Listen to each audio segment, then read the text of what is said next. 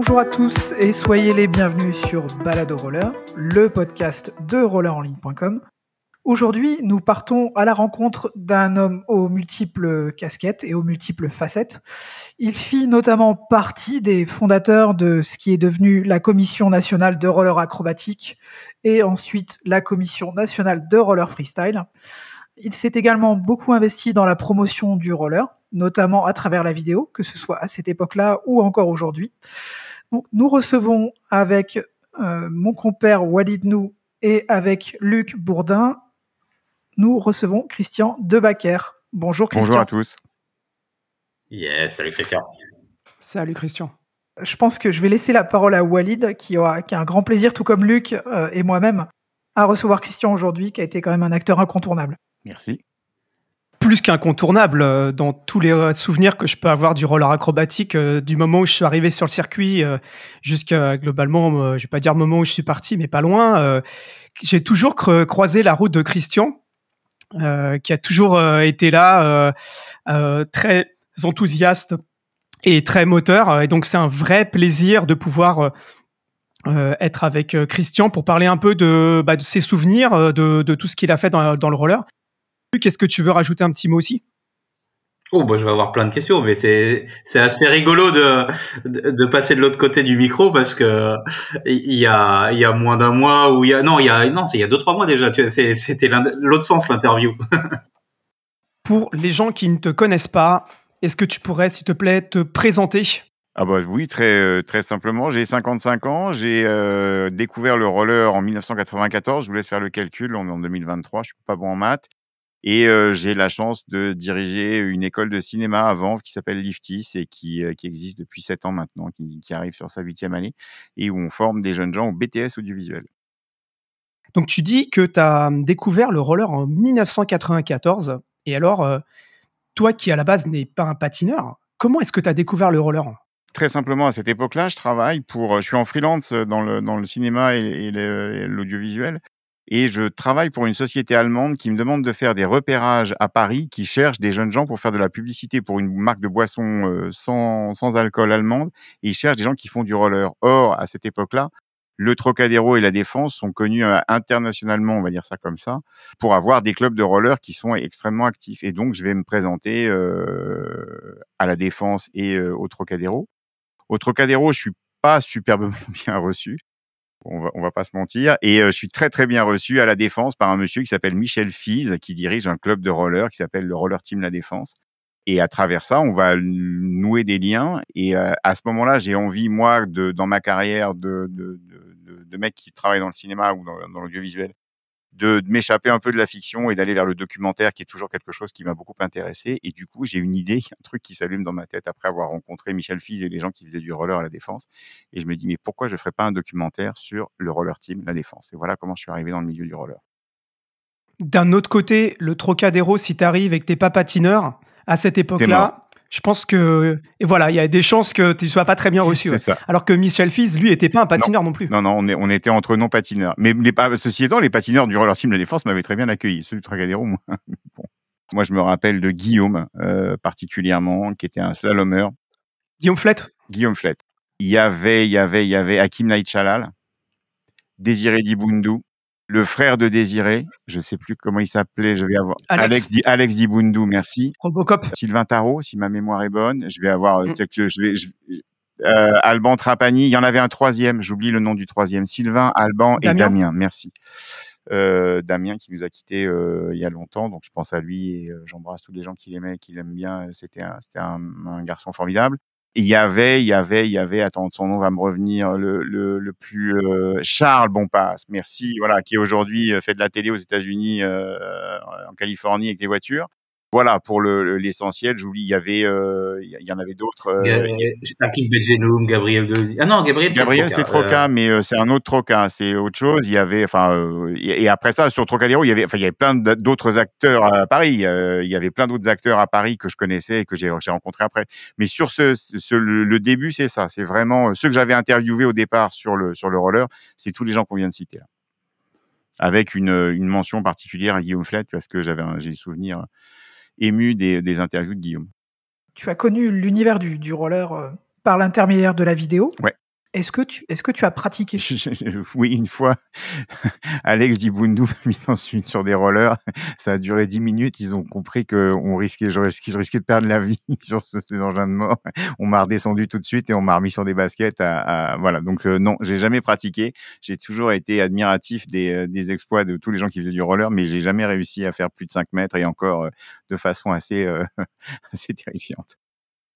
Ah, puis après, tu es rapidement venu euh, au côté fédéral. C'est la rencontre avec Michel Fiz, qui était euh, un des principaux acteurs, mais tu es très, très, très vite arrivé dans la Commission nationale de roller acrobatique, en fait, dès, le début de sa structuration. J'avais à peine fini mon, documentaire que euh, arrivent les premiers championnats de France de roller acrobatique. J'ai la cassette encore, j'ai le compte rendu. Je me souviens, j'avais réussi à faire envoyer des images à, à Stade 2. Ils avaient passé une brève sur les premiers championnats de France de roller acrobatique à la Défense je me souviens, sponsorisé par Brut de Pomme, c'est quand même ce qui n'existe plus aujourd'hui. J'avais beaucoup participé à la médiatisation. Moi, je m'occupais uniquement de la partie média. Je m'occupais un peu de l'organisation, mais beaucoup de la partie média et, euh, relations de presse. Donc, j'étais content avec mon envoyé spécial, avec mon stade 2, parce que je trouvais que c'était vraiment pas mal. Donc, euh, ça s'était bien passé. À cette occasion, j'avais rencontré Daniel Boivin, qui s'était déplacé et qui était venu assister à ses premiers championnats de France. Daniel Boivin, qui était le président du comité national course, parce que au moment où euh, les gens qui faisaient du roller acrobatique avaient été sonnés à la porte de la Fédération française de roller skating, qui s'appelait comme ça à l'époque. C'est le comité national course qui avait dit bon, après tout, pourquoi pas, on va les prendre parce qu'ils ne savaient pas où nous, où nous caser. Donc euh, c'est comme ça qu'on avait atterri chez les gens qui faisaient de la course. Si on continue sur euh, la défense, c'est intéressant parce qu'un des derniers podcasts qu'on a enregistré, c'est avec Lamine Fati. Voilà, on parle de, toute cette époque-là aussi, euh, la grande époque.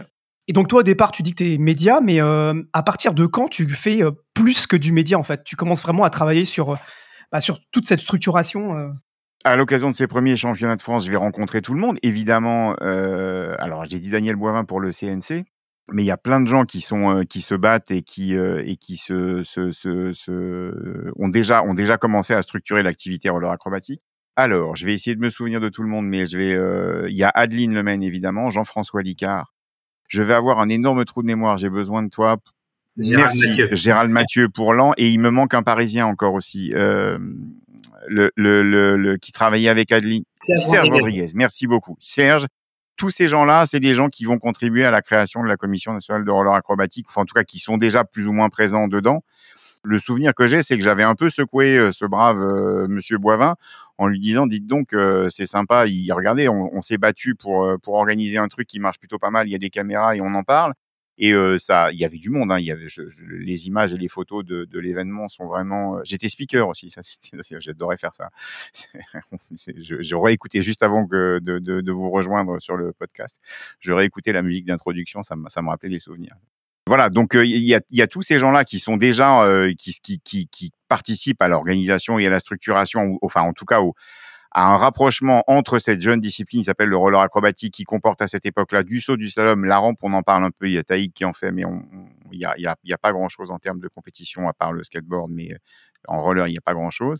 Et donc c'est eux qui vont aller vers la fédération, et moi je vais, monter sur ce, sur cette, dans cette barque-là et partir avec eux c'est ce groupe-là qui va, euh, commencer à discuter avec, euh, avec la Fédération française de roller skating et qui discute entre elles. Ça veut dire que on se réunissait. Luc était là dès le départ. Moi, j'ai souvenir, pour moi, dans le, le roller acrobatique, l'arrivée, la, première chose qui, euh, la première fois que je, fais une compétition, il y a Luc qui est là avec le club de l'an et donc c'est un vrai bonheur. Hein, parce que faut pas oublier qu'à l'époque, donc je vous ai dit tout à l'heure j'avais pas été bien reçu par le, le, le, le 3-4-0.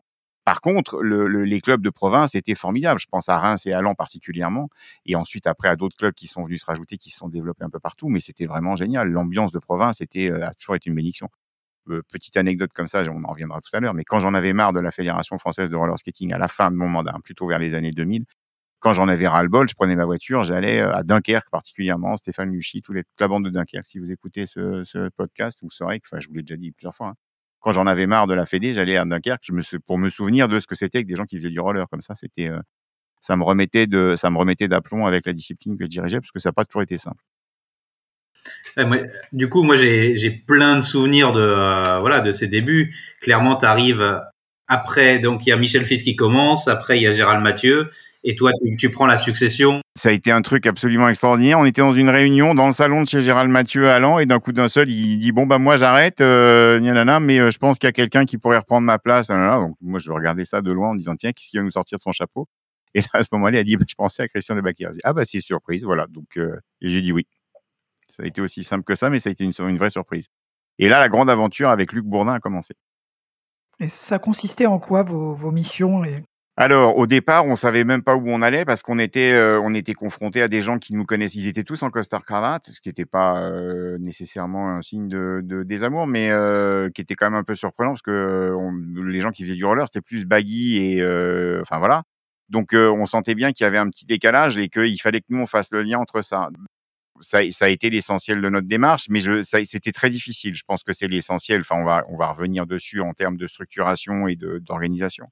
Donc, on avait un groupe de gens qui constituaient la CNRA, la Commission nationale de roller acrobatique, et qui étaient euh, des gens extraordinairement euh, intelligents euh, et, passionnés, qui faisaient un travail formidable. Et il fallait essayer de convaincre une fédération de nous accepter et, et essayer de comprendre comment.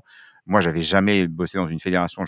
J'ai découvert ce que c'était que la délégation de l'État. Ça veut dire qu'une fédération, la Fédération française de roller skating, agit par délégation du ministère de la Jeunesse et des Sports, ce qui est pas rien, ce qui donne un pouvoir important mais ce pouvoir important n'est, euh, ne, ne, malheureusement se traduit pas toujours dans, dans, dans, un budget qui soit conséquent. Donc la première guerre, c'était l'argent, c'est d'aller chercher de l'argent. Donc d'expliquer à ces gens qu'on était nous des gens respectables et que euh, on, pouvait travailler avec eux et avoir un budget et comment est-ce que comment est-ce qu'on construisait ça. Donc euh, on a très très vite compris que les fameuses démonstrations, hein, qui étaient une activité qui fonctionnait très très bien dans le dans le roller, était quelque chose de lucratif et donc on a rapidement monté une équipe qui était quelque chose qui ressemblait à une équipe de France, même s'il n'y avait pas de compétition à l'étranger. Mais on avait quand même un groupe France qui était un regroupement des meilleurs patineurs issus des, championnats. Et avec ça, on a réussi à financer beaucoup d'opérations, ce qui nous a donné une grande crédibilité vis-à-vis de la fédération, parce qu'on était capable de rapporter de l'argent. Ça s'est vérifié après, c'est pour ça que nous nous sommes retrouvés à Agadir et dans les opérations de communication de la fédération, parce qu'on savait faire du spectacle et, on, savait faire des animations, donc c'était quelque chose qu'on maîtrisait bien. Et puis il y avait le deuxième aspect qui était l'aspect réglementaire de compétition. Et ça, l'aspect réglementaire de compétition, ça nous a beaucoup occupé avec lui, qui a fait un travail absolument formidable et un souvenir mémorable quand on s'est retrouvé chez la secrétaire de, de, l'artistique parce que on a dupliqué et c'est probablement l'erreur qu'on a commis. Hein, on était trop proche de, ça, mais on s'est appuyé sur le système réglementaire de l'artistique pour établir le parce qu'effectivement c'était ce qui était le plus proche du roller acrobatique. C'était des juges derrière une table qui donnaient des notes à des gens qui faisaient du patin. Euh, on est allé trop vite et trop fort vers le vers des règlements qui n'étaient pas euh, qui étaient pas du tout adaptés au, à l'acrobatique, c'est-à-dire au street, à la rampe, euh, au saut et au slalom. C'est qu'on a vite, on a trop vite figé des choses, même si on les a fait évoluer au fil du temps, tout le temps. Hein, mais ça a contribué à figer des choses à des moments où ça avait besoin d'air pour poursuivre l'évolution d'un sport qui était jeune. Absolument. C'est d'ailleurs un point qui était déjà ressorti dans ton interview, Luc, à cette époque-là. Mmh pour compléter un petit peu les propos de Christian relatifs au financement des, activités au sein des fédérations sportives, il faut savoir quand même que l'ensemble des fédés, la plupart, sont gérés sous forme de commission quand il y a du multisport. On a vu que le roller acrobatique était associé à la course à ce moment-là. Ça veut dire que financièrement, en fait, euh, le roller acrobatique dépendait de la course et que forcément l'argent qui était dépensé euh, pour le roller acrobatique était de l'argent qui n'allait pas à la course au départ, c'était, ils sont un peu dépouillés, c'est vrai. Ils ont, ils ont généreusement dépensé un peu de sous pour nous. Après, quand même, assez rapidement, la fédération a commencé à donner un peu d'argent. Mais c'était quand même très restreint. Euh, s'il faut que je rajoute un, souvenir, je, voudrais remercier aussi euh, Vincent Vivanca, qui était euh, qui était trésorier de la, commission nationale de le roller acrobatique. Et je me souviens les années où, où Vincent Vince était là, c'était absolument génial parce qu'il est tellement fort en compta que je ne m'occupais plus de rien. On avait une excellente façon de travailler ensemble. Je me souviens de ça et c'était super. Il est un peu contrôleur de gestion. Hein. c'est ce que j'allais dire. c'est un peu son, c'est un peu son métier quand même. Il donnait, hein, des leçons, il donnait des leçons à tout le monde à chaque fois qu'il y avait un, un, problème à la fédération. Au bout de 20 secondes, le pauvre mec en face était rétamé par Vince qui lui avait mis trois taquets, deux uppercuts en termes de comptabilité, ce qui fait qu'en général, on avait une paire royale. Et alors là, c'est vrai qu'effectivement, en termes de crédibilité, on était allé très vite et très loin. Vince, euh, bientôt sur le podcast aussi. Euh, voilà. Vince, bonjour. Bientôt, euh, bientôt. Donc là, on a parlé de pas mal de sujets, on a parlé de, donc de pas mal de sujets de structuration. On a parlé de, des compétitions, on a parlé des, réglementations. Et j'ai l'impression qu'on a quand même fait pas mal de sauts dans le temps à, certains moments. Quoique non, là, pour moi, la première équipe de France, c'est quoi? C'est 96, un truc comme ça? C'est les tout premiers, là on avait espèce de jogging euh, tout moche de Roller Station là. C'était les premiers, euh, les premiers temps, non? Oui, oui, c'est ça. On, essayait de se bagarrer pour un peu de matos, donc on allait, on, trouvait ce qu'on pouvait. Hawaii Surf nous filait un coup de main. Rigro, si tu nous entends, bonjour. Euh, il a quand même beaucoup contribué à ça. Il y a eu, enfin, il y a eu, il y a pas eu que, hein, il y a eu, ça, a été un peu la guerre de, entre les différents shops parisiens pour savoir qui nous filerait le plus de matos. Il y avait les, à la randonnée, la randonnée roller. Enfin, il y avait plein de, c'est une grande, enfin c'est un moment où le, le, roller est très médiatisé et où on sent qu'il peut, il peut percer. Et malheureusement, ça va se, la vague va se briser un peu sur le, sur deux trois récifs qu'on pourra identifier après. Mais effectivement, ça vient là. Et le premier gros événement fondateur, enfin, je, je, je, sais, là, Luc, je vais peut-être avoir besoin de toi. Moi, pour moi, c'est c'est Bercy, mais Bercy, c'est alors Bercy, c'est un gros traumatisme. Hein. Moi, je. Oui, oui, on en a parlé beaucoup déjà. Bercy, Bercy, moi, ça restera, ça restera mon plus grand trauma, et je pense que c'est, alors, s'il faut qu'on en parle deux secondes, c'est vraiment le, le symptôme de l'incompréhension totale de la fédération française de roller skating et du milieu du roller acrobatique, c'est Bercy. C'est-à-dire que nous, on arrive en disant, hé les gars, la fédération, il y a un événement qui est en train de se monter à Bercy sur le roller, qui fait beaucoup de bruit, qui fait parler dit, comment se fait-il qu'on soit pas associé à ça? Qu'est-ce qui se passe? Et là, au lieu d'avoir une réponse intelligente qui était de dire, bah écoutez, on va aller regarder ce qui se passe et on va essayer de faire ami-ami avec ces gens qui organisent un truc autour du roller pour voir ce qu'on peut faire les mecs nous ont envoyé qu'un huissier de justice pour essayer de faire interdire la manifestation. Et là, ça a été compliqué. Parce que je me souviens quand même d'avoir été, parce que comme ils n'étaient pas courageux du tout, c'est moi qu'ils ont envoyé. C'est moi et Luc qui était venu me tenir, euh, me, me mmh. donner de l'oxygène pendant qu'on faisait ça, parce que c'était quand même ça dont on parlait. Et je me suis retrouvé, alors je sais, sais pas si vous, imaginez, si vous imaginez la situation, au sein du Palais Omnisport de Paris-Bercy, avec main dans la main et bras dessus, bras dessous, avec un huissier de justice mandaté par la Fédération française de roller skating pour faire constater que Monsieur Philippe Babi organisait un événement contre l'avis de la Fédération française de roller skating. Je ne savais plus ni comment je m'appelais, ni où me mettre et j'étais en face de toute la communauté roller qui était là pour s'éclater en plein cœur de Bercy avec un homme de loi pour essayer de faire interdire la manifestation. J'ai jamais compris comment de, excusez-moi messieurs, euh, il faudrait peut-être qu'on essaye de travailler avec ces gens. On en était arrivé à bon et ben du coup on est en référé avec un huissier et je dois reconnaître que c'est pas le plus le souvenir le plus glorieux de mon existence, qui m'a pas fâché avec Philippe Babi. Hein on a pu se parler après. Il s'est passé d'autres choses avec euh, avec lui. On a pu on a pu discuter, mais ça a quand même été quelque chose. Enfin voilà, pour ceux pour les gens qui savent pas, une de justice, c'est quand même euh, c'est un peu compliqué. C'est un épisode qu'on a tout, enfin que j'ai pu raconter. Je pense que Gabriel a pu en parler, Wilfried a pu en parler. Enfin, c'était clairement un, tournant majeur. On l'a tous vécu à notre manière. voilà, mais comme quelque chose d'inadapté. Pour moi, il y avait vraiment l'idée que c'était lié à la manière dont la communication était gérée à la fédération. C'était une agence de com à ce moment-là qui prenait ses sous euh, sur euh, ce qu'elle ramenait. Et c'est pour ça qu'ils ont voulu se faire des sous et que Bercy a refusé et qu'ils ont fini par envoyer quelque chose. Pour moi, c'est ça. Il était terrifiant, le, le, mec. Je sais plus comment il s'appelait, mais c'était, c'était une horreur, ce gars. Pardon, excusez-moi. Je ne devrais pas être méchant, mais c'était, lui, non, il était particulièrement pas, enfin, oui. Oui, bah, c'est, traumatisant dans, dans l'esprit parce que on était un endroit pour notre sport et, euh, entre et on faisait autre chose. Si on prend des souvenirs plus, euh, plus chouettes, dire, moins traumatiques. Il y a un très très beau souvenir, c'est euh, le pour une raison que j'ai un peu oublié le, les tenants et les aboutissants du truc, mais on s'est retrouvé au championnat du monde de course en Espagne. Euh, pardon. Ah, il y a eu Gujan, il y a eu Gujan, mais il y a eu il y a eu il y a eu les championnats du monde à Pamplune, ouais, où j'avais emmené tout le monde pour faire une démonstration de l'équipe de, de, France. On, on faisait du saut et du slalom. J'avais fait mon j'avais fait mon truc comme d'habitude on avait fait une super démo. Pour le coup, on avait des chouettes tenues bleu, blanc, rouge, tout ça, tout ça. Donc, ils nous avaient, ils, avaient, ils avaient trouvé du stock de, d'équipements euh, course pour nous le mettre sur le dos. Euh, c'était les la première fois qu'on avait du, du Adidas euh, bleu, blanc, rouge avec marqué FFRS dessus. C'était plutôt pas mal. Et cet événement-là était effectivement, c'était un chouette truc parce qu'on est parti à la, on a, on a rencontré toutes les nations du monde qui faisaient de la, qui faisaient de la course et qui effectivement avaient chez eux des gens qui faisaient du saut, du slalom, du street ou de la rampe et on, a bien senti que ça, ça, les, ça les intéressait et qu'il y avait quelque chose à faire. J'avais beaucoup discuté avec les Belges et euh, voilà, enfin, je, m'étais débrouillé. Et j'ai un très très beau souvenir parce qu'on était à table, on a été reçus de façon tout à fait euh, agréable et sympathique avec les gens du ministère de la jeunesse et des sports. On venait de gagner la Coupe du Monde de football, on était à 98, on sortait de là.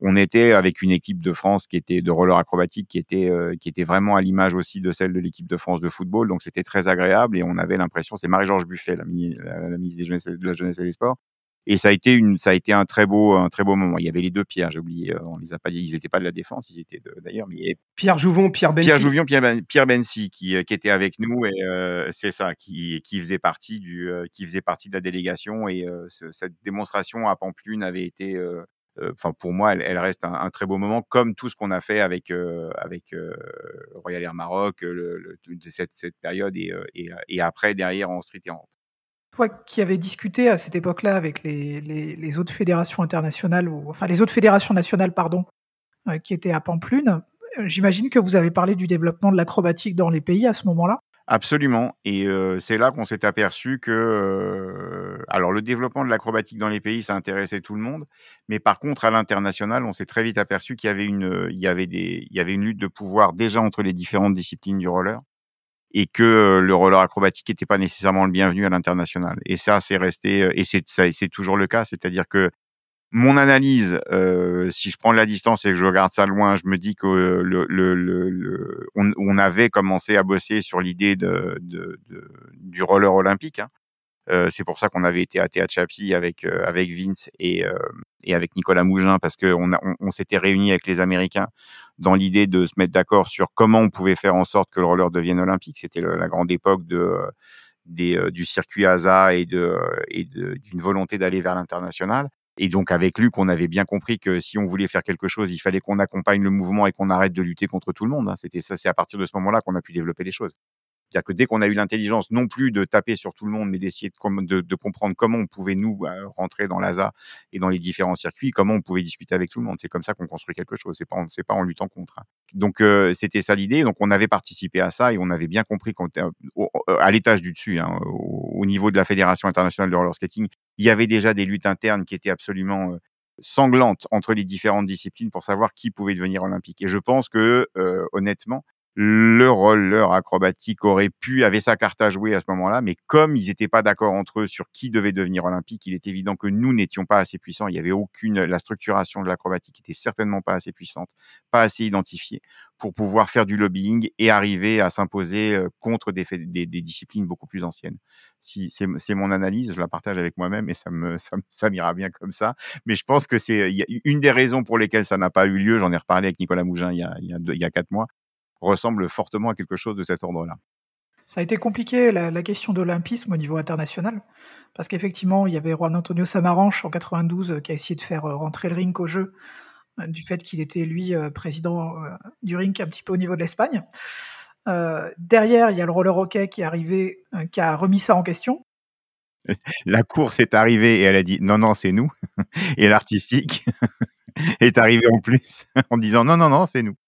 Et en plus, euh, bon, la course comme l'artistique, des disciplines fortement italiennes euh, à l'image de la direction de, la FIRS. Donc finalement, le roller acrobatique, qui était à cette époque-là euh, peu structuré au niveau de l'Italie, c'était compliqué. Et du coup, c'est le skateboard qui a gagné. Et à la fin, et à la fin, c'est le skateboard qui gagne. et c'est très drôle et on a envie de leur dire, bah voilà, vous avez raté une occasion en or de, de, de, de faire passer euh, une. Ça aurait pu être une très belle porte d'entrée pour les autres disciplines du roller. Hein. C'est là où, le, le à, mon, à, mon, sens, le calcul est mauvais. C'est que euh, si le roller était arrivé par là, effectivement, il aurait pu, euh, il aurait pu s'installer. La course, à mon sens, en termes de, de visibilité et de, de, de sportivité et de d'image. Hein. Un 70 km en roller euh, à des Jeux Olympiques euh, en course, ça peut, ça peut valoir le coup aussi visuellement parlant, mais bon voilà. D'autant qu'en plus, à l'époque, il y avait un soutien euh, visuel, enfin, comment dire, c'était pas vraiment un soutien visuel, mais il y avait l'audience euh, des X Games. Oui, euh, aux États-Unis. C'était une demande, et c'était une demande du, du, du, diffuseur, et c'était une demande du diffuseur qui voulait, qui, j'oublierai jamais, euh, je ne sais plus quel président du comité euh, international olympique disant, ou un, je ne sais plus à quelle ouverture de Jeux olympiques ou clôture de Jeux olympiques, ils avaient parlé et des sports de demain et des sports de demain. Il y avait eu en démonstration roller, roller, skate et BMX et on voyait bien que c'était le trio roller skate BMX avait quelque chose à faire là et que c'était très intéressant comme aujourd'hui il y a du surf comme on a vu les nouvelles disciplines de glisse arrivé aux Jeux Olympiques d'hiver avec le, snowboard, la rampe, toutes les toutes les disciplines de boss et de qui, qui, n'existaient pas qui n'existaient pas à l'origine.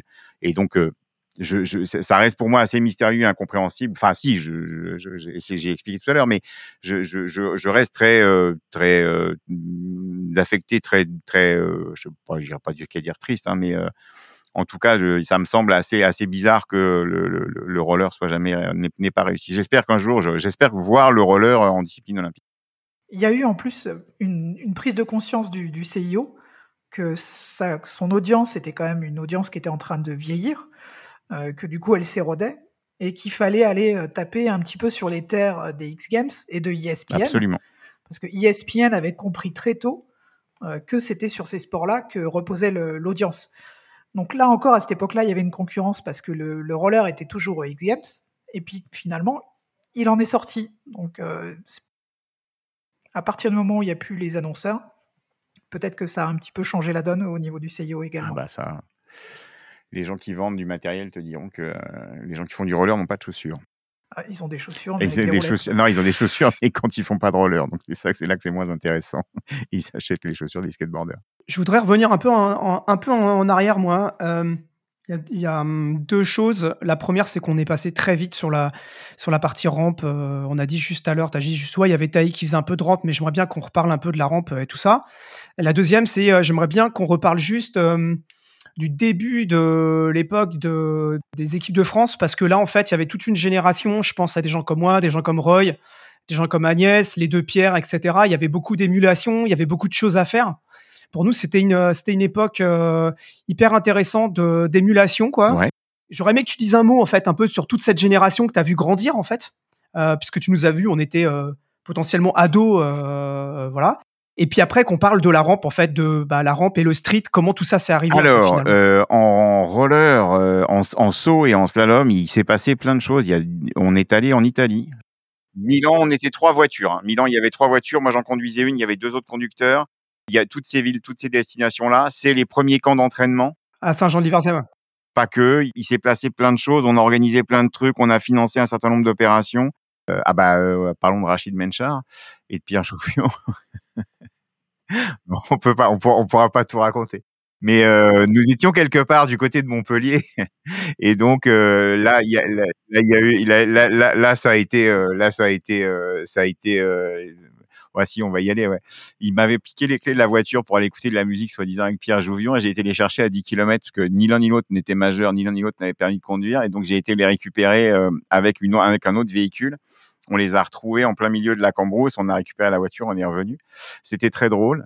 Enfin, à ce moment-là, moi, je l'ai pas merveilleusement bien vécu sur le moment, mais à, quelques années de recul, ça, peut être assez rigolo.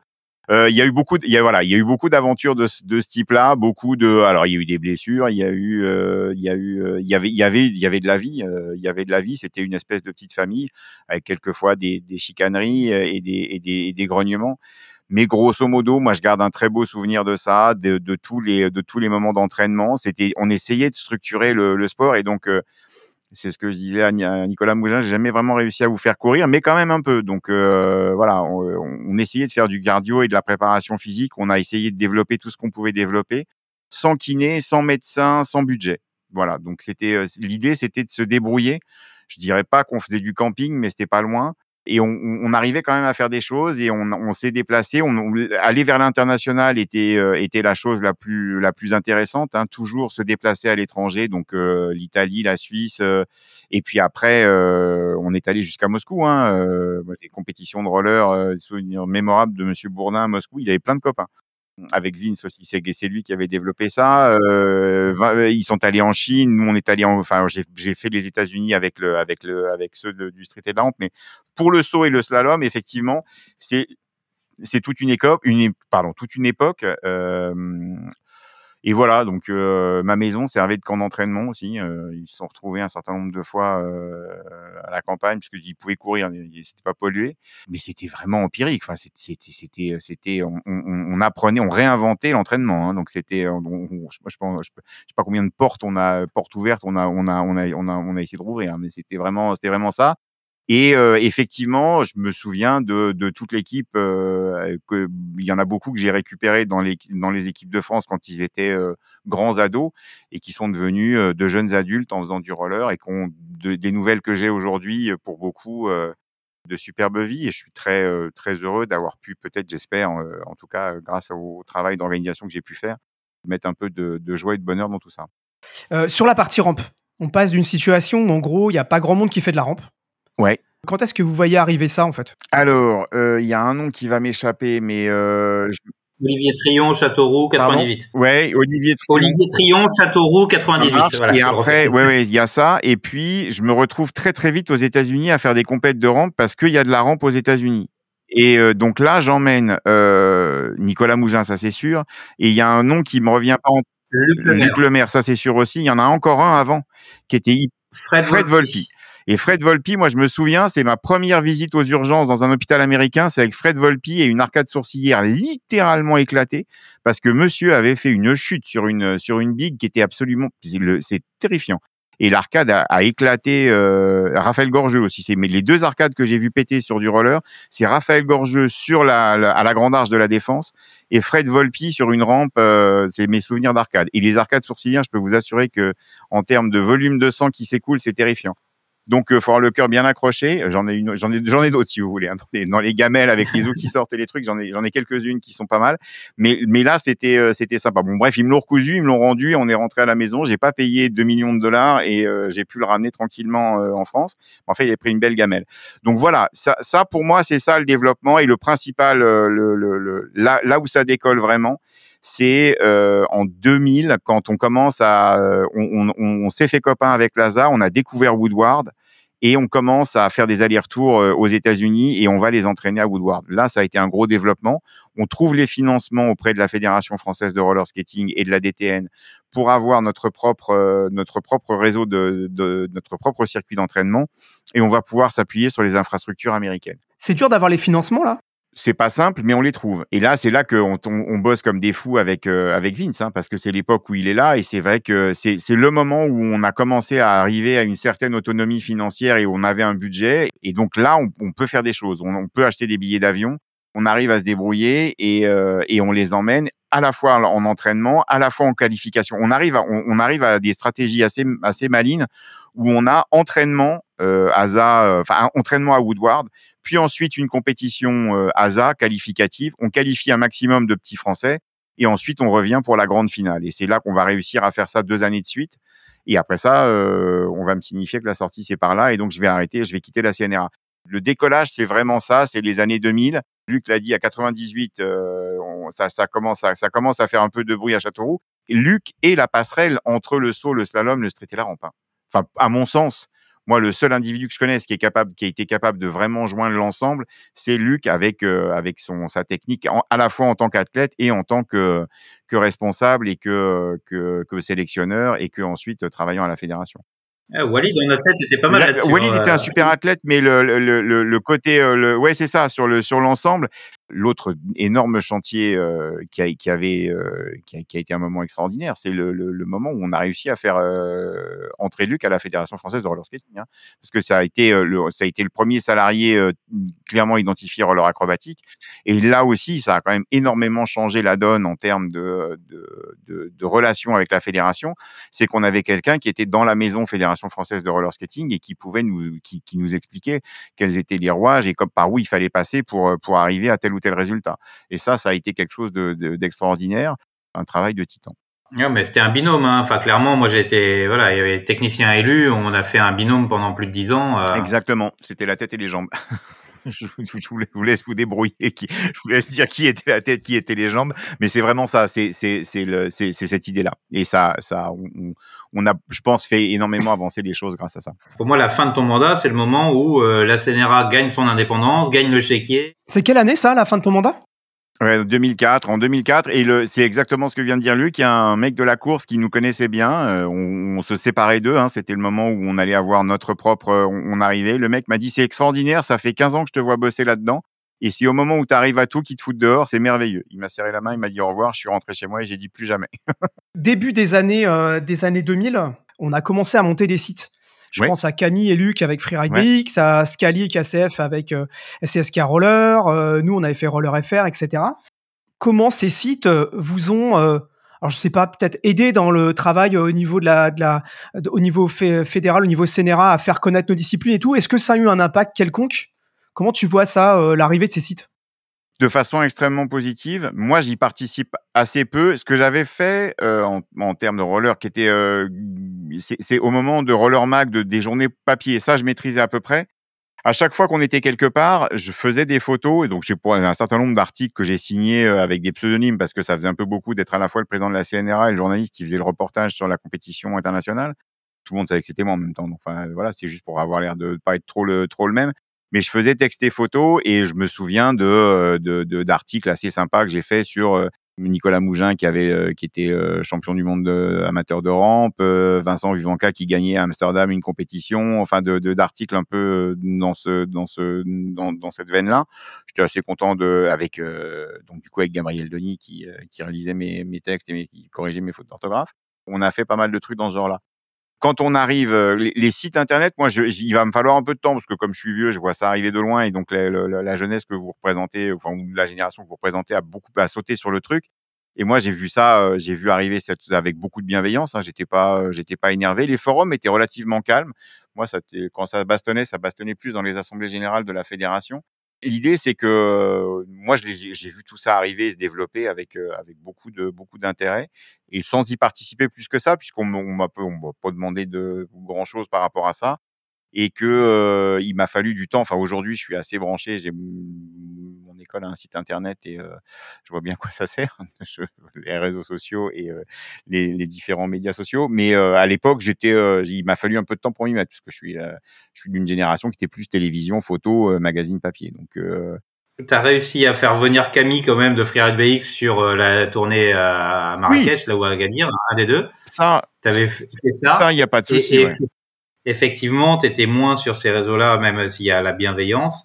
Par contre, tu as, beaucoup plus connu tous les plateaux télé, toi-même, tu as fait de la vidéo et tu as continué jusqu'à très récemment à en faire, à couvrir le roller.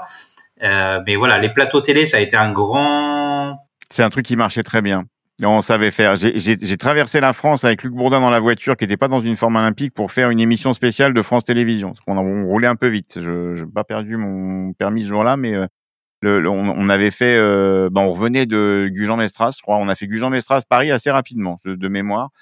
Et c'était parce qu'il y avait un, il y avait un événement euh, sur le au Trocadéro avec. euh, avec euh, de nouveau c'était euh, Stade 2 avec un animateur de Stade 2 en direct on avait fait plein de choses. On a fait on a été à Reims on a filmé euh, je me souviens avoir emmené Stade 2 aussi journaliste de, de, de France Télé euh, à Reims avec les deux jumeaux. J'ai oublié leur prénom mais ils étaient fabuleux les deux gamins. Les frères voilà euh, qui était euh, qui était super euh, on, on avait on a on a monté on a on, on a vraiment essayé de de, de mobiliser le, un maximum de gens autour de la médiatisation de ce sport Je me, je me rappelle euh, la fierté familiale euh, le jour où mes parents ont vu euh, sur Canal Plus la démo pour la journée du sport. On avait fait à, à la place des Guignols à 20h le Trocadéro et tout. on ça était là avec Pierre, Zub et tout ça, Agnès et tout. ça, c'était là. C'était, un, un grand moment pour nous. Ah oui, oui, bah, il y a eu, alors, et après ça, il y a eu tous les épisodes où on sautait dans l'eau à Arcachon, dans, dans un certain nombre de trucs, euh, le- comme dirait notre ami Stéphane Zuber, puisque tu parles de lui, Racachon. Euh, Arcachon, j'ai re-regardé les rushs d'Arcachon il y a pas longtemps où euh, Pierre Bensi s'était pris une tôle monumentale, il saignait un peu et donc du coup ils sont revenus euh, après. Ils ont fait un retour antenne où ils montraient que Pierre allait bien, qu'il n'était pas à l'hôpital, qu'il a fait un petit coucou, des choses comme ça. C'était vraiment, c'était, assez extraordinaire. Il y a eu quelques beaux moments. On a traversé la France avec le, gros tremplin sur le toit de la voiture. Fallait faire attention sur sous les ponts. Ouais, non, mais euh, il y avait ce côté média, les émissions, les plateaux télé, les directs, etc. Donc ça, ça a été un épisode. Après, ce qui a fait ton intérêt, parce que tu es venu par l'image, et ça, ça, il fait partie. Et pour moi, l'autre truc euh, que tu adorais, bah, c'était les voyages, et puis le, les voyages, les photos, parler en anglais. Expliquer en anglais, etc. Ouais. C'est ce que raconte euh, Stéphane Luchy quand, quand, je l'interviewe euh, sur, le, sur son souvenir de, de Laza. C'est euh, donc il arrive et euh, il est un, il est un ou deux derrière le, la barre des qualifications sur la finale à Los Angeles. Prends mon courage à deux mains, je descends et avec mon anglais, je vais négocier avec les, les organisateurs en leur disant vous avez sélectionné 15 gamins et ce serait bien que en fait ils sont très nombreux, il y a du il y a du super niveau, pourquoi vous en prenez pas 20 Ça tombait bien parce que dans les dans les 20, j'en avais deux à moi donc c'était pas orienté du tout, c'était pas intéressé comme remarque. Ils m'ont regardé, ils ont réfléchi, ils ont fait OK. Donc le, le, Stéphane est passé de j'ai pas, je suis pas qualifié à je suis qualifié en l'espace d'une fraction de seconde, ce qui était un, super, un super souvenir. Et c'est pareil avec euh, Nicolas Mougin, j'ai des, des, grands souvenirs de, mes capacités d'organiser, à organiser et à les gérer sur place. Je connaissais mon, je connais, je parlais suffisamment bien anglais et je connaissais suffisamment les, États-Unis pour euh, pour réussir à lever un peu les obstacles et les barrières et faire en sorte que ce soit fluide et que ça se passe bien. Donc euh, c'était ça, ça a été un, un, super souvenir. Les photos que j'ai pu faire, j'en ai une collection énorme. Les vidéos, alors les vidéos, c'est il y en a quelques-unes dans celles qu'on a vues, mais j'ai digitalisé il y a pas très longtemps plusieurs heures de, de, cassettes roller, particulièrement tout le stage d'entraînement euh, qui avait été fait à Woodward avec Nicolas Mougin et Luc Lemaire avec des moments qui sont à hurler de rire, hein, vraiment, et, et, euh, et, où il y a un super niveau et des, des images qui sont encore regardables aujourd'hui. Comme j'ai plein d'élèves qui font du montage, je pense que j'ai pas fini de les faire travailler avec ces petites, euh, avec ces images-là, ce qu'on appelle des rushs exotiques.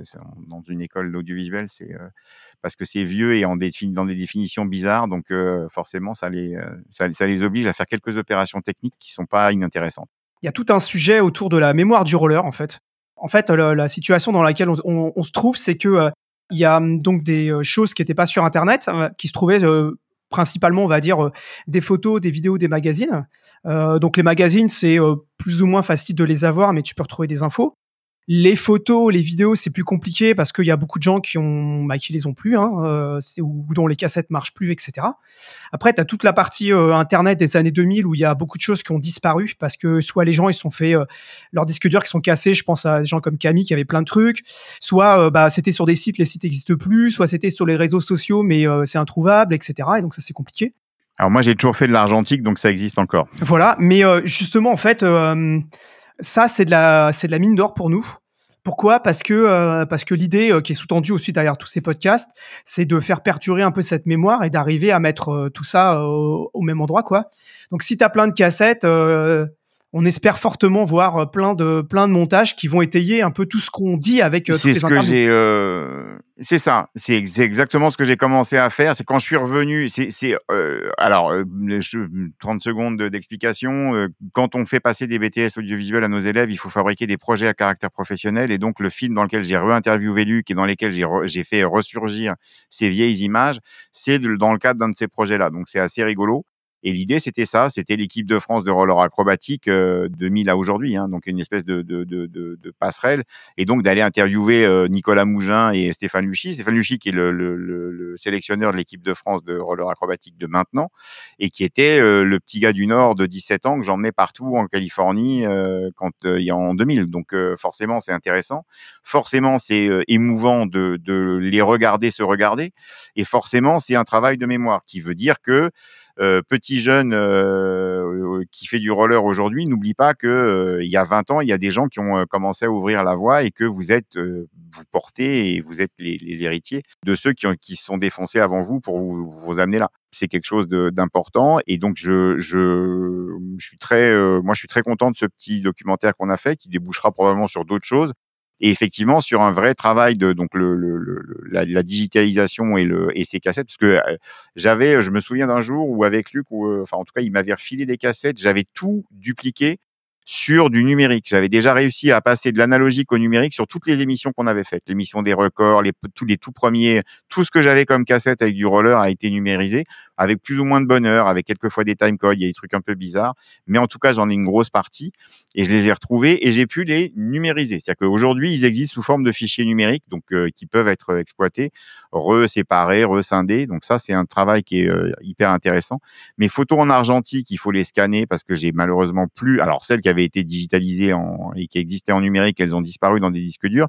Par contre, les photos originales en argentique, elles existent toujours, elles sont en très bon état et on peut les, re, les rescanner. Particulièrement, il y avait, on en avait fait plein un stage d'entraînement qui avait été euh, celui de Montpellier là, euh, lent à Montpellier, il y en a plusieurs, mais Montpellier, putain, j'en ai, euh, je sais pas, j'ai 200 rouleaux de slalomeurs, euh, sauteurs dans tous les sens avec un ciel bleu magnifique derrière. Je me souviens, c'était joli.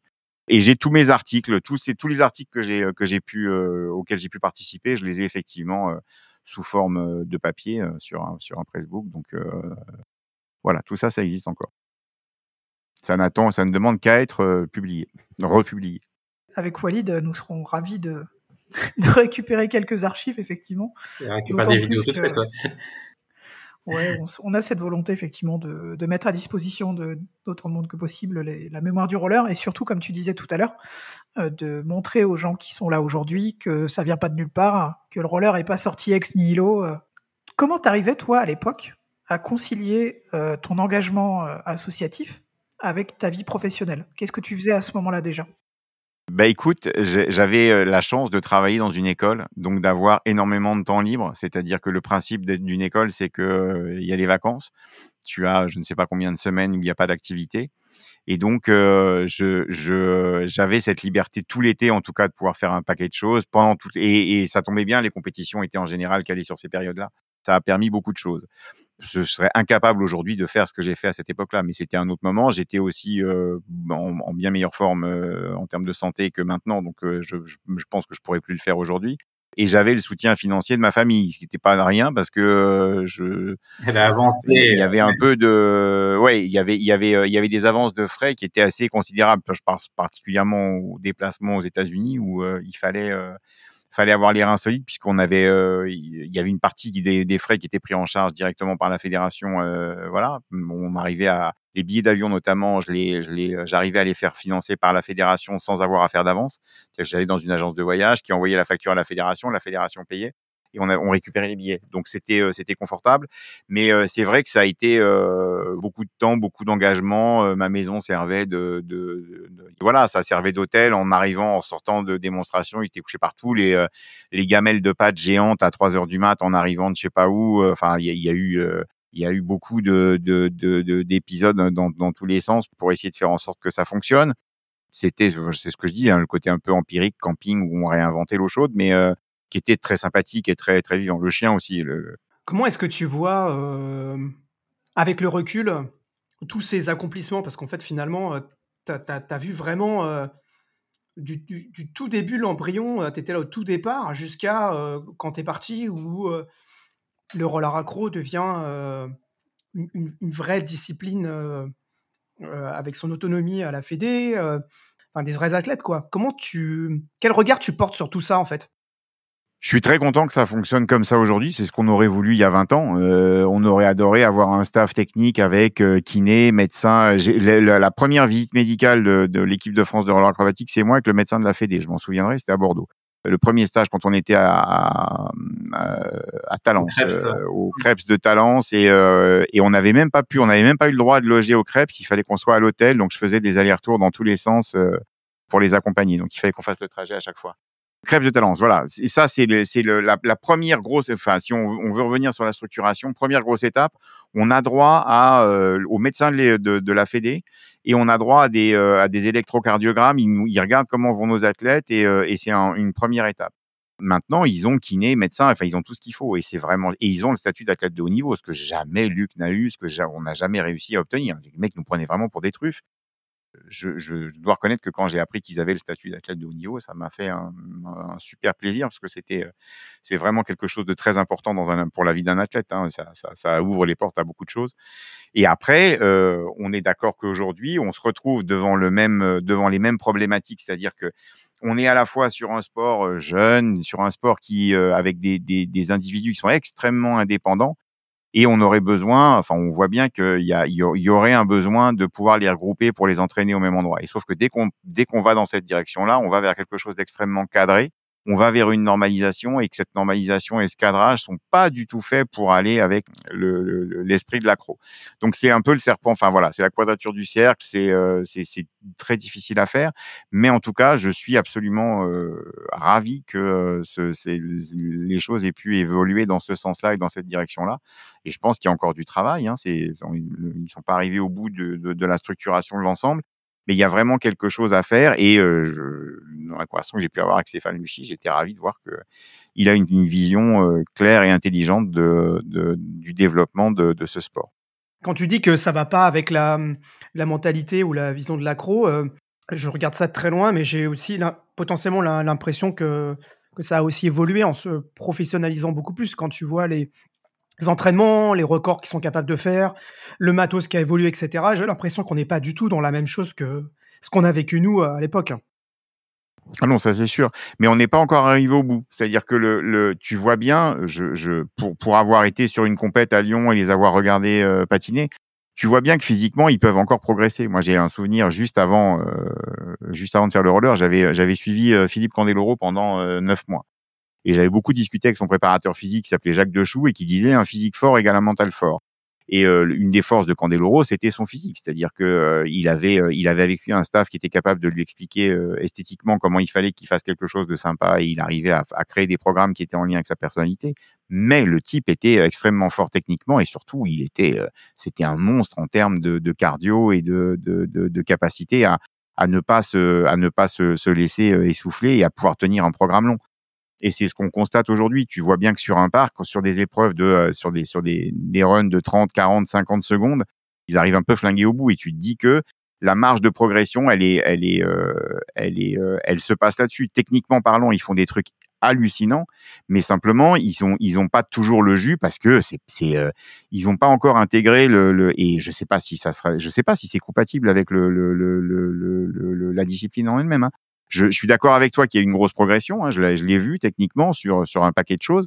Mais en même temps, tu sens bien qu'ils sont quand même toujours bien essoufflés à la fin d'un run et qu'ils pourraient l'être moins de, de mémoire. Je te ressortirai les cassettes de 2002 où tu les vois absolument euh, flingués au bout d'un run en rampe. Effectivement, c'est très physique. Hein. C'est, ils sont presque, ils sont presque en apnée pendant le pendant un run. Donc si tu veux, c'est euh, comment tu tiens 30 ou 40 secondes sans respirer ou quasiment parce qu'il y a tellement de tension dans les exercices, que ce soit en slide ou que ce soit euh, parce que tu fais du parce que tu fais des des, des figures. Euh, là, ils sont ils en sont au double bac, je crois, hein, sur le ce que j'ai vu moi. Tu, tu vois ça, tu fais waouh, c'est super, mais bon, en même temps, tu sens bien qu'à la fin, ils ont besoin d'oxygène et qui tirent la langue. Donc, je ne suis pas un spécialiste de la, chose, mais je pense que si on veut les faire progresser un peu, tu les fais courir, non pas pour en faire des terminators, hein, mais pour leur donner un peu de, un peu conditions physiques et ça devrait. Euh, il y, a, une marge de progression, en tout cas visiblement euh, de ce côté-là. Parce que moi, j'ai vu des très belles choses hein, quand j'étais. Euh, quand je quand j'accompagnais tout le monde et on a vu des, des sauts des sauts des slaloms enfin des, des, trucs absolument merveilleux merveilleux dans le dans le dans la fluidité, dans le, les enchaînements des figures, que ce soit en l'air ou, euh, en slalom euh, au sol. Enfin bref, des gens qui savaient tout faire, euh, dont, dont, vous faites, au moins deux d'entre vous font, font, partie, puisque on vous a vu patiner dans tous les sens et dans, sur, les, sur tous les terrains. Mais voilà, moi je pense que la, la, progression, elle est toujours là et que la, la, prochaine étape de progression de, de des des, des, des athlètes, euh, pas qu'en France, hein, je pense à l'international aussi, aussi, c'est ça. Je sais qu'aujourd'hui ils vont plus manger au McDo, ce qui était quand même, ce qui est un, grand, un grand point. Peut-être pas pour McDo, mais en tout cas pour leur santé, ça c'est pas mal. Moi, c'était quand même très McDo, hein, parce qu'on n'avait pas de sous, donc euh, on n'avait pas mangé bio, c'était pas l'époque, euh, donc ça mangeait carnivore et McDo. Ouais, t'avais quand même quelques, quelques gars d'ailleurs qui ont une durée de vie exceptionnelle dans la discipline, qui sont encore là et qui étaient un peu dans une approche sportive. Euh, J'en ai trois, j'ai trois qui me viennent à l'esprit. T'avais euh, les frères Takeshi et Eto Yasutoko, oui. qui sont dans cette logique-là. T'avais Taïg. Et je pourrais même en rajouter un autre dont tu as parlé tout à l'heure, c'est euh, Nicolas Mougin. C'est des gens qui, eux, effectivement, assez tôt, ont vu ça comme un sport et comme une hygiène de vie. Et d'ailleurs, ils roulent encore aujourd'hui, globalement. Ah oui, oui.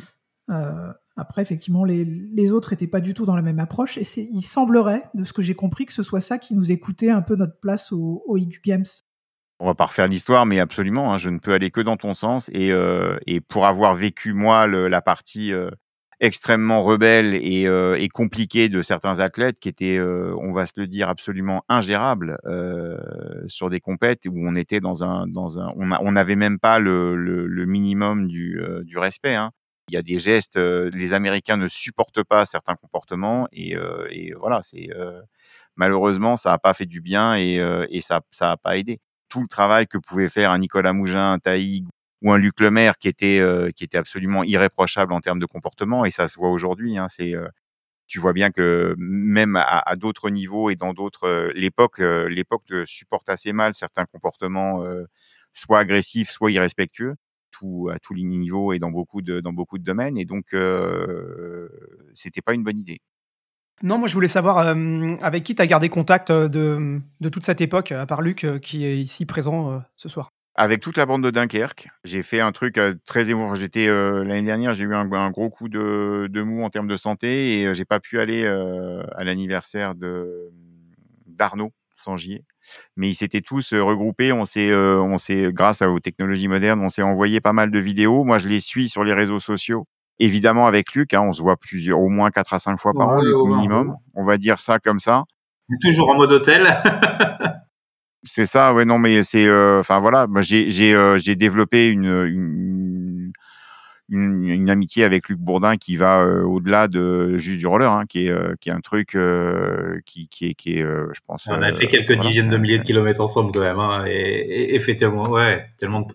Oui, non, puis c'est, je, je, c'est un moment merveilleux. J'ai plus, j'ai plus de contact avec Vince, mais voilà, je, j'ai des nouvelles. Enfin, alors Luc me donne des nouvelles de tout le monde, donc ça marche bien. Et ma récente, mon récent retour, là, si tu veux, ça a été, j'ai fait un voyage euh, quand j'étais à Lyon parce que j'ai retrouvé euh, donc euh, alors on va essayer de se souvenir de tout le monde j'ai retrouvé Gabi qui ne m'a pas reconnu, donc elle se demandait quelle était cette abruti qui essayait de lui parler et qui c'était merveilleux. Elle m'a regardé pendant une demi-heure et puis je lui ai dit mais tu sais je suis Christian de Baquer quand même. Et là elle a fait oh, mon Dieu et donc euh, Gabriel Denis s'est souvenu de qui j'étais et elle m'a dit mais je te reconnais pas, tu euh, as beaucoup changé. Je dis bah écoute euh, je sais pas, moi je n'ai pas l'impression mais voilà donc c'était super. Il y avait Olivier Dereux évidemment, il y avait Stéphane Luchy donc bien sûr et il y avait il y avait il y avait il y avait alors attends il y avait une catégorie vétéran. J'ai dit Olivier Dereux et il y avait il y avait Manu Locus.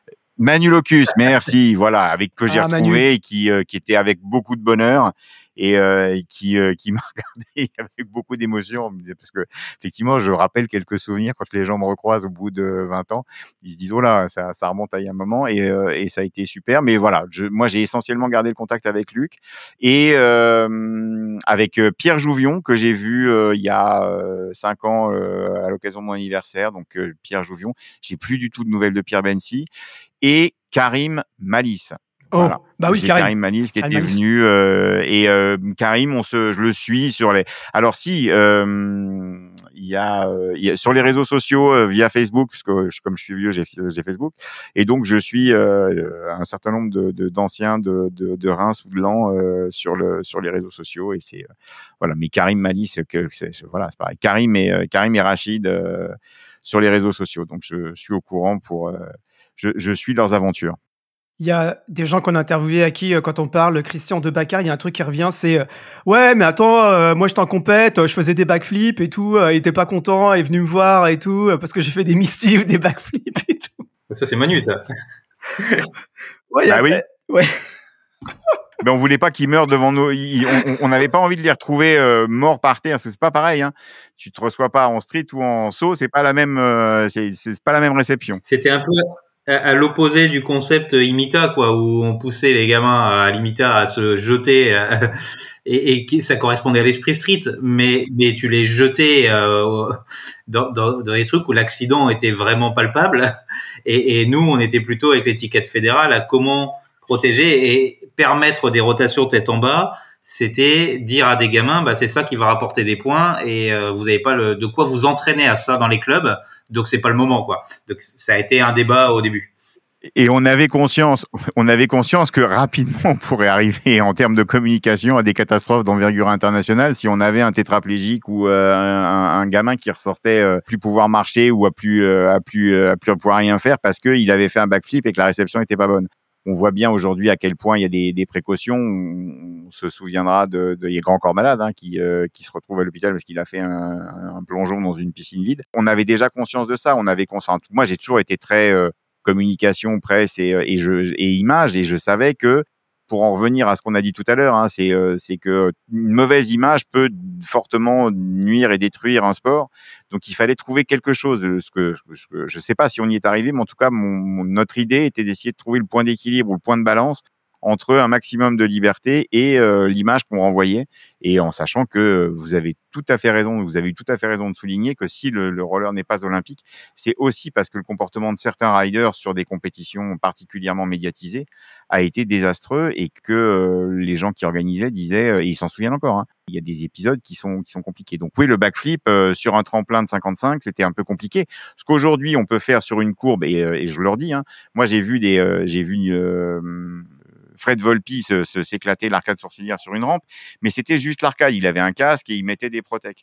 Euh, la, la, guerre des protections aussi. Ah, tu m'as ramassé sur un Misty à Marseille. Hein, oui, aussi. Je fait une épaule. Oui, oui, oui. oui. Euh, J'étais pas là quand tu t'es vraiment éclaté et que tu as fait un mode hosto, mais. Euh, oui, il y a eu quelques fois. Euh, oui, c'est ça. Mais voilà, on sait que ça peut, on sait que ça peut prendre des proportions qui peuvent être un peu compliquées, quoi. Donc mon travail ou ma responsabilité en tant que président de la CNRA était de faire en sorte qu'on reparte pas avec des, qu'il n'y ait pas des gamins qui repartent tétraplégiques sur les. C'était au tout début. Moi, je, j'ai, ouais, ouais. Et puis j'ai le souvenir, il y a eu un accident en, euh, en course où il y a un gamin qui s'est mangé une, oui. une rambarde en, euh, à, à l'entraînement qui s'est retrouvé euh, paralysé. c'est, c'est, c'est, le seul moment où on a vu. non, j'allais, je vais être méchant. Bref, en tout cas, j'ai le souvenir de, du, du, DTN très ému expliquant que le, le, le, gamin avait promis qu'il serait champion en e-sport. Donc voilà. Mais effectivement, il a eu la colonne vertébrale brisée. Il n'y avait pas de, il y avait pas de, rémission possible. Non. Donc, faut faire attention. C'est quand même des sports qui sont la prise de risque fait partie du roller acrobatique. Je pense que c'est son, c'est, son essence, aussi bien sur un rail qu'en l'air. Hein. Je, jamais, je sais qu'il y a dans le milieu, il y a, souvent des petites rivalités sur euh, air versus euh, slide. Moi, j'ai toujours, été admiratif des deux, euh, choses. Maintenant, il y a une prise de risque qui, encore une fois, fait partie de la, pense, de, l'exercice et qui, qui, le caractérise, mais qu'il faut savoir contrôler ou limiter euh, un minimum pour ne pas que ça devienne la, course à n'importe quoi. Quels sont les, moments forts, toi, qui, qui te reviennent à l'esprit et que tu et qui sont vraiment à cœur?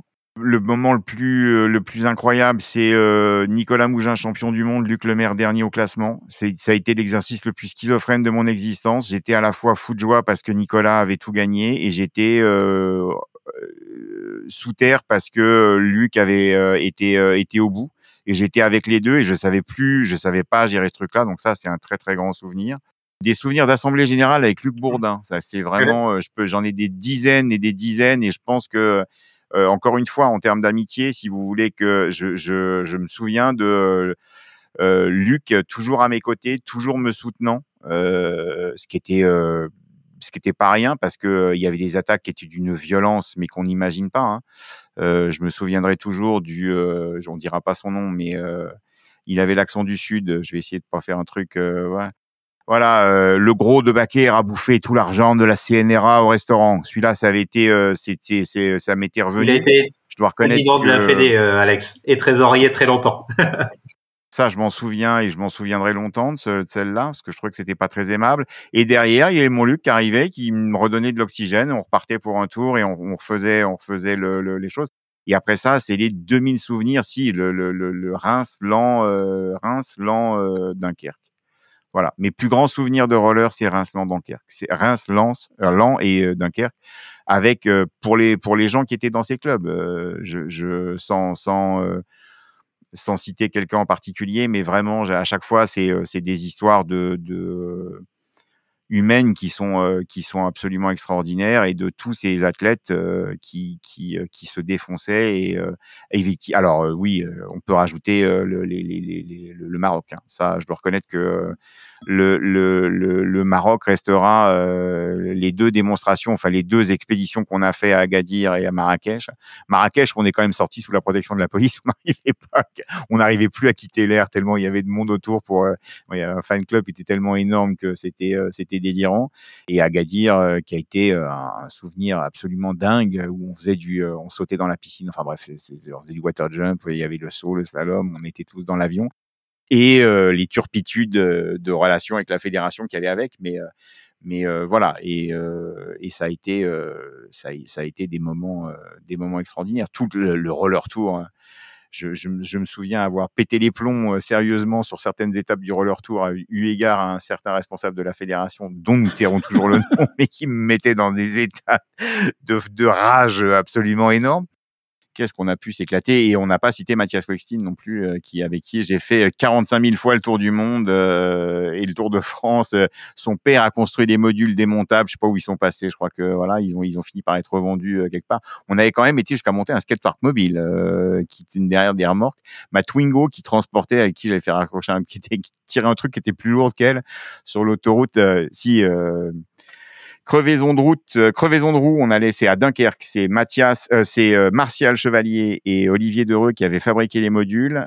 Martial Chevalier s'en servait, je crois, comme projet de fin d'études. Il avait été jugé pour ça et il avait été noté là-dessus. Pardon, c'était c'était un espèce de, de pareil de projet à caractère professionnel et Nicolas Mougin qui avait fait un stage d'un an à la Fédération française de roller skating. Il a sa soutenance de stage dans son dans son école à, à Strasbourg. Voilà, si vous voulez du souvenir de l'humain, j'en ai plein.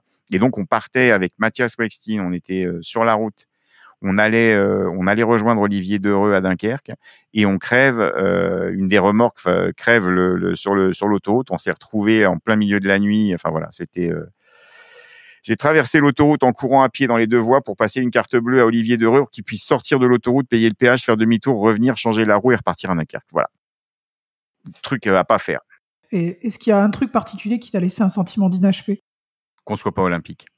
Je j'oublierai jamais le, le, week-end qu'on a passé à Tehachapi en Californie avec euh, Nicolas Mougin et euh, Vincent Vivanca à négocier l'arrivée du, du, roller dans l'olympisme.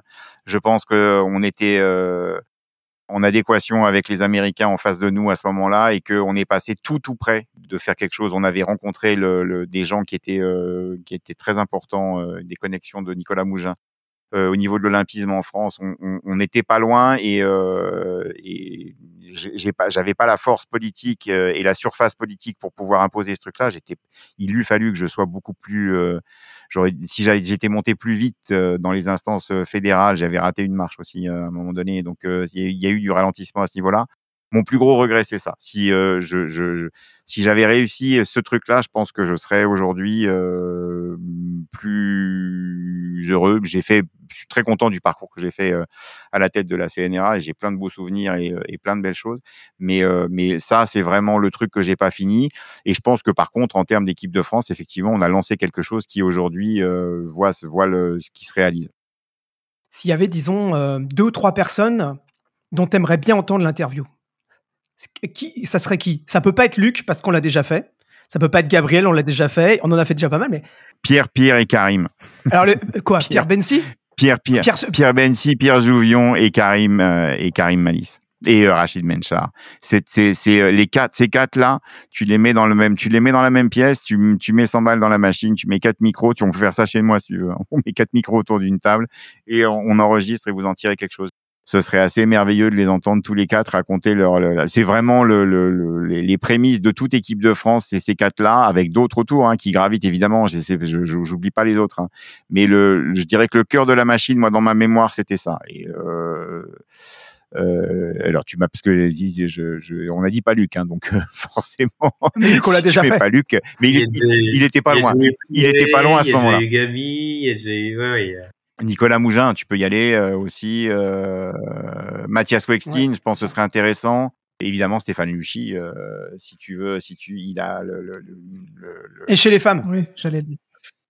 Oui, mais il y en avait pas beaucoup à l'époque. Hein. Moi, tu me, il y a une fois que tu as viré Gabriel et une fois que tu as dit Gabriel et. On a fait Gabriel, Agnès et Marjorie, hein, quand même. On a fait Chloé. Bientôt Séverine. Ouais.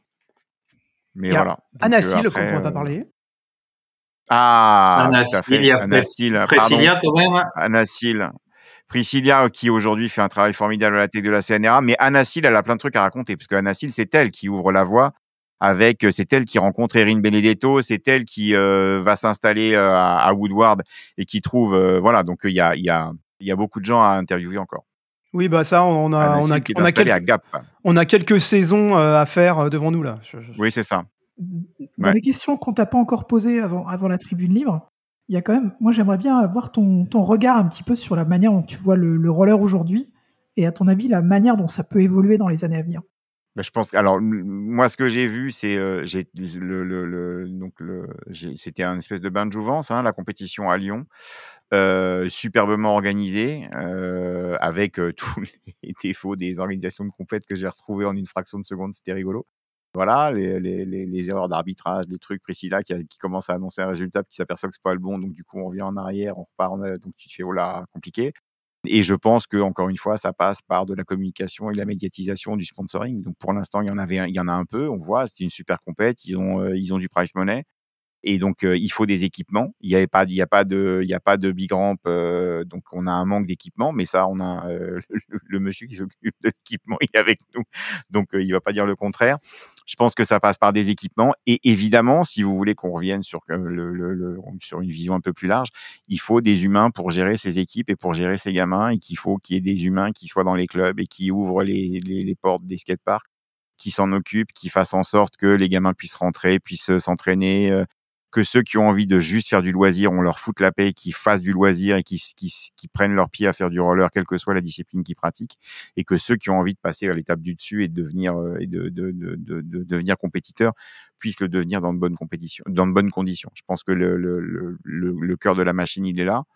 Je suis un peu triste de voir les équipements parisiens. Euh, on, voulait faire faire de la rampe à Nicolas Mougin à Paris, on peut pas, il y en a pas. Euh, il faut descendre à Marseille si on veut trouver. Euh, je crois que c'est ça hein, le principe. Ou alors c'est à Strasbourg chez lui, c'est en plein air, donc du coup, quand on est arrivé, il pleuvait, c'était pas bon. Le, trépied sur lequel il faudrait que ça s'appuie, c'est médiatisation, équipement et de l'humain derrière pour gérer tout ça. Sans sans euh, sans des, des bénévoles euh, qui se défoncent en permanence pour pour gérer les clubs, il se passera rien. Non, euh, Luc, est-ce que tu as une dernière remarque ou quelque chose à, avant que. Oh, moi, juste merci pour tout ce qu'on a partagé et puis qu'on continue à partager. C'était C'est extraordinaire et je suis ravi aujourd'hui de revenir. Euh, donc, euh, je, je, je, vais euh, là après l'épisode qu'on a fait, euh, on s'est mis d'accord et je vais réaliser le, le portrait de Lenny Jourda et ça me ça me met en joie parce que je pense que c'est un super athlète et un super gamin et je suis très très content de, de, de faire ça. Je me suis, euh, j'ai informé euh, le sélectionneur de l'équipe de France que j'allais faire ça, et Lenny m'a répondu qu'il était tout à fait d'accord pour que je fasse son portrait. Donc euh, avec mon école, on va, on repart sur les routes euh, et on va essayer de faire un super, un super truc avec euh, de très belles images qu'on sera ravi de partager avec vous. Si vous avez, si vous voulez le documentaire qu'on a fait avec Luc, en termes de droits musicaux, on n'est pas bon, mais vous pouvez le diffuser si c'est gratuit et si personne ne gagne de sous avec. Voilà, on arrive sur la fin. C'est la traditionnelle tribune libre. Euh, on te donne la parole euh, pour euh, passer un message ou voilà, dire ce que tu veux avant qu'on conclue. Le seul truc que je souhaiterais dire, c'est merci à tous les gens qui m'ont fait confiance et qui m'ont laissé les emmener partout en France et dans le monde faire du roller. ça a été des moments extraordinaires. Il y a eu des moments plus difficiles que d'autres, mais on va oublier les mauvais moments et on va se souvenir des bons. Merci à tous de ces magnifiques moments que j'ai passés avec vous. Merci à Luc Bourdin. Euh, Nicolas Végry, Jérôme Coutan, si vous nous entendez, euh, bonjour, pareil, euh, voilà. Et tous ces merveilleux moments que j'ai passés avec avec avec tous ces athlètes des occasions diverses et variées, quel que soit que ce soit de la télévision, de la compétition, de la démonstration à Gadir ou en France ou à l'étranger, ça a été des moments extraordinaires de mon existence et qui avec lesquels je partirai et qui ont fait mon bonheur. Ben écoute. Moi aussi, euh, je voudrais, comme souvent dans les podcasts, euh, je voudrais dire merci parce que euh, toutes ces bonnes années, on t'a côtoyé, et, où tu nous as emmenés un peu partout avec bah, avec Jeff Licard, avec Serge, avec tous les autres. c'était, moi j'étais j'étais ado, c'était c'était génial quoi. C'est un vrai plaisir d'avoir pu parler avec toi. Merci à vous. Et puis à, à bientôt. N'hésitez pas à en parler autour de vous, à nous laisser des commentaires sur les plateformes de streaming. Euh, le podcast est disponible sur toutes les bonnes plateformes de streaming. À partager sur les réseaux sociaux, à en parler autour de vous aux autres patineurs. Et on vous donne rendez-vous euh, bientôt pour euh, d'autres épisodes passionnants. On a encore toute une liste longue comme le bras. Un problème de temps de notre côté. Voilà. Eh bien, merci beaucoup.